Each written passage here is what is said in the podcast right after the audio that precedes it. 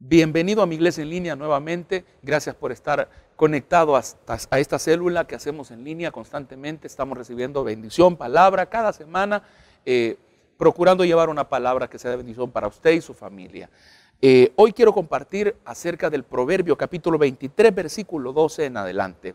De una manera especial, los proverbios nos enseñan sabiduría, nos dan principios de vida que nos ayudan a poder ser más sabios, más prudentes, más entendidos, eh, aprender a comportarnos sobre cómo vivir en la vida, porque yo siempre me he preguntado por qué hay personas que oran mucho, se congregan, están en la iglesia, eh, pero hay una oración pública, porque hay una oración pública y una oración en secreto, pero hay gente que ora mucho en lo público, eh, se congrega, se mete en un montón de actividades, pero al final tiene problemas de comportamiento, de actitud, de sabiduría. Gente alocada, gente que habla muy mal de otros, gente que produce eh, unos frutos muy dañados, muy golpeados. Eh, tenemos unas palabras muy fuertes a veces eh, o cometemos errores garrafales, pero es porque nos falta sabiduría. Los proverbios nos ayudan a entender sabiduría nos ayudan a poder estar calibrados con los propósitos de Dios para nuestra vida desde, nuestra actitud. Qué importante es tener una actitud correcta hacia lo que estamos viviendo, hacia dónde vamos, qué tenemos, qué somos. Entender qué y quién somos en Cristo Jesús. Eso es tan importante. Proverbios capítulo 23, versículo 12 dice de la siguiente manera, aplica tu corazón a la enseñanza y tus oídos a las palabras de sabiduría. No rehuses corregir al muchacho, porque si lo castigas con vara, no morirá. Lo castigarás con vara y librarás su alma del Seol. Hijo mío, si tu corazón fuere sabio, también a mí se me alegrará el corazón. Mis entrañas también se alegrarán cuando tus labios hablen cosas rectas. Qué increíble poder entender en la, a través de la palabra de Dios que podemos alegrar el corazón de nuestro Dios, podemos alegrar el corazón del Padre cuando nuestros frutos de boca, cuando nuestro lo que sale de nuestra boca es algo recto, es algo real, es algo sabio, prudente, honesto, es algo verdadero. Qué importante es poder guardar nuestro corazón y guardar nuestras palabras hacia decir lo correcto, lo recto, lo que realmente vale la pena. Porque es posible poder eh, equivocarnos, vivir hablando cosas vanas, hablando locuras, incluso las redes sociales nos enseñan a vivir una vida vana, una vida de fantasía, una vida en la que quiero ser lo que veo quiero ser lo que escucho, quiero ver, quiero ser lo que estoy viendo ahorita, la moda, lo que están haciendo, cómo se visten, cómo andan, lo que publican.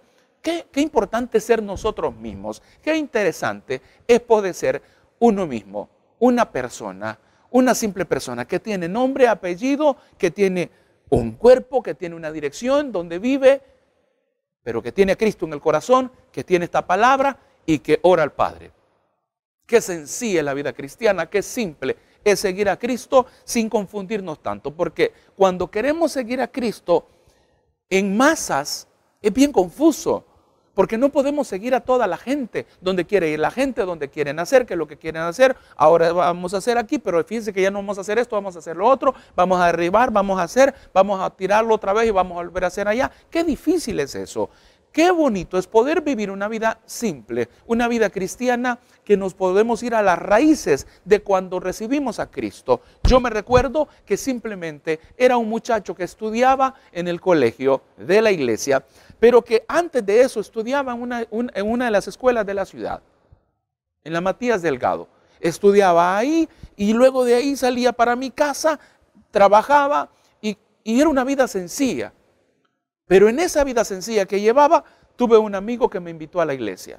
Tuve una compañera que aún está en la iglesia que me invitaba a venir.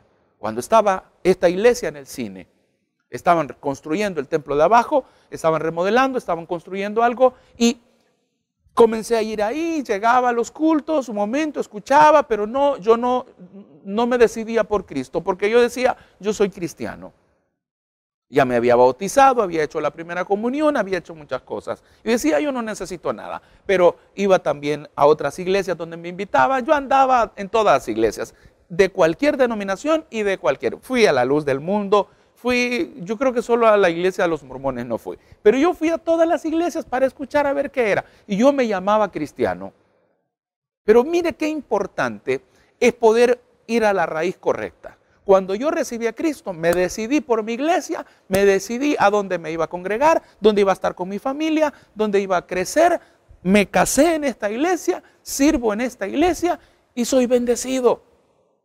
Si vivimos confundidos, siguiendo el rumor de la gente y todo lo que se hace y lo que se dice, nos vamos a confundir, nos vamos a extraviar. Es algo simple. Aplica tu corazón a la enseñanza. Aplica tu corazón y, que, y tus oídos a las palabras de sabiduría. Volvamos a lo simple, volvamos a lo que era ir a una iglesia, recibir la palabra y qué hermoso es adorar al Señor. Qué hermoso es poder recibir la palabra sin nada que tener que ver con, con aquello que se está diciendo, que es para mí, que es para el otro, que este le cae bien al otro, que esto, que, que esto quizás es para contra aquel. No, no, no. Tranquilo. Es para ti y es para mí. Es una palabra que viene de Dios, una palabra en la cual un pastor ora, ayuna, se prepara con el sermón para poder bendecir a la iglesia. Y yo creo que eso es lo más importante que debemos entender. Volver a lo simple. Aplica tu corazón a la sabiduría. Así de simple. No a las palabras. No a las cosas que te estás confundiendo porque tienes problemas de autoestima. En la escuela te dicen que no sirves para nada. Tu novia te dejó, tu novio te dejó porque dijo que ella no te quería, que dijo que supuestamente era porque él era el problema. No, no, no. Simplemente ya no le gustas, le gusta a alguien más y te cambió. Así de simple. Pero te sientes eh, mal, te sientes destrozado, te sientes herido, te sientes herida, sientes que ya tu vida no tiene sentido y que algo hay que hacer diferente. Y comenzamos a romper las cosas buenas para adoptar cosas nuevas que no sabemos cómo son, que no sabemos cómo van a salir. Es como cuando entre comprar un carro de agencia y comprar un carro de, de segunda o de tercera o cuarta o quinta. Uno no sabe cómo viene, es una caja de sorpresa. Esos carros son una caja de sorpresa que usted no sabe cómo viene. Está pintado, está bien maquillado, pero solo Dios sabe. Y el dueño que lo anduvo sabe del mal que padece, porque los propietarios de sus carros saben de qué mal padece su carro. Y hay carros que solo el dueño lo puede manejar. Pero usted va a la agencia, va, toma un carro nuevo, va a un carro que es de agencia, que lo ha tenido una sola persona, es diferente. Mire, no se confunda. Busque al Señor, ore al Señor, clámele al Señor, la salvación viene del Señor, el camino, la verdad y la vida es Cristo y no hay confusión. Aplique su corazón a la enseñanza, a lo que dice la palabra.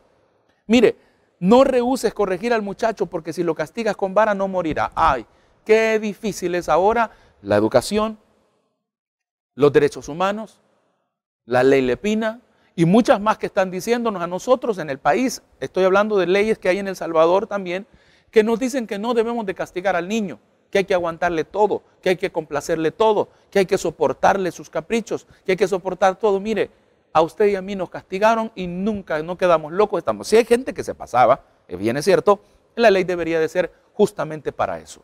Pero nosotros vamos a educar a nuestros hijos. Eduque a su hijo, eduque a su muchacho, que no se pierda, que no se extravíe andando con malas amistades, llegando tarde a la casa. O sea que va a llegar a las 11 de la noche, el dueño de la casa es usted, el que paga todos los servicios de la casa es usted, pero va a venir un muchacho a hacer lo que quiere a su casa. Es ilógico, es incoherente. Usted y yo necesitamos aprender a manejar y respetar los principios. Y la palabra de Dios dice que corrijamos a nuestros hijos, es que lo podemos hacer y no va a suceder nada. No se preocupe no se va a morir.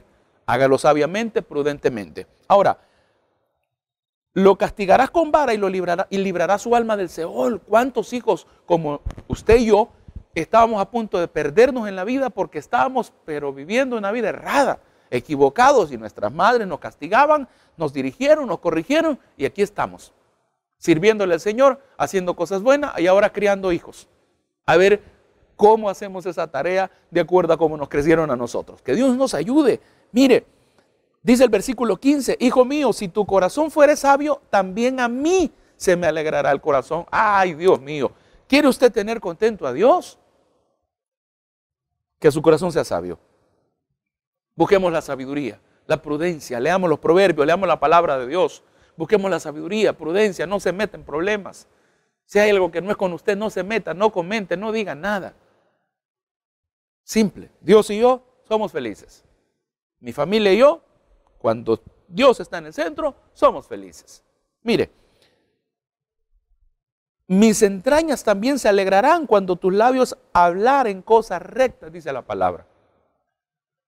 Óigame, o sea que cuando nosotros vivimos una vida recta, una vida ordenada y prudente, hasta alegramos a Dios. Vivimos sabiamente nosotros, sanamos nuestro corazón, nuestra mente, nuestras emociones, servimos en la iglesia, compartimos en familia, compartimos con amigos y vamos a estar felices, vamos a vivir bien. Realmente yo creo que Dios se alegra de tener hijos sabios, así como los padres se alegran de tener hijos sabios, prudentes, rectos, Dios también se alegra. Alegremos a Dios. Apliquemos nuestro corazón a la enseñanza tal como lo dice la palabra. Yo creo firmemente que Dios quiere abrir las puertas de bendición para nosotros, pero es imposible que nos vaya bien haciendo cosas malas, diciendo cosas malas, pensando cosas malas. Es imposible. Dios quiere bendecirnos, Dios quiere honrarnos. Un abrazo fuerte, deseo que Dios te bendiga. Permíteme orar por ti en esta hora. Padre, yo te doy gracias por lo que tú estás haciendo. Gracias por tu misericordia, Dios. Gracias porque nos amas. Te pedimos que nos permita, Señor, aplicar nuestro corazón a la enseñanza. Que cada palabra que escuchamos en la iglesia, que cada palabra que encontramos, Señor, en la Biblia, sea eh, algo que llene nuestro corazón, Señor, y que responda a nuestras preguntas. Hay tantas preguntas que nos hacemos, Señor, que necesitamos responderlas a través de la palabra de Dios, a través de la oración. Ayúdanos, amado Dios.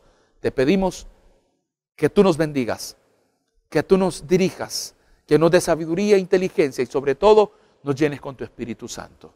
En el nombre poderoso de Jesús te damos gracias. Amén, Señor. Y amén.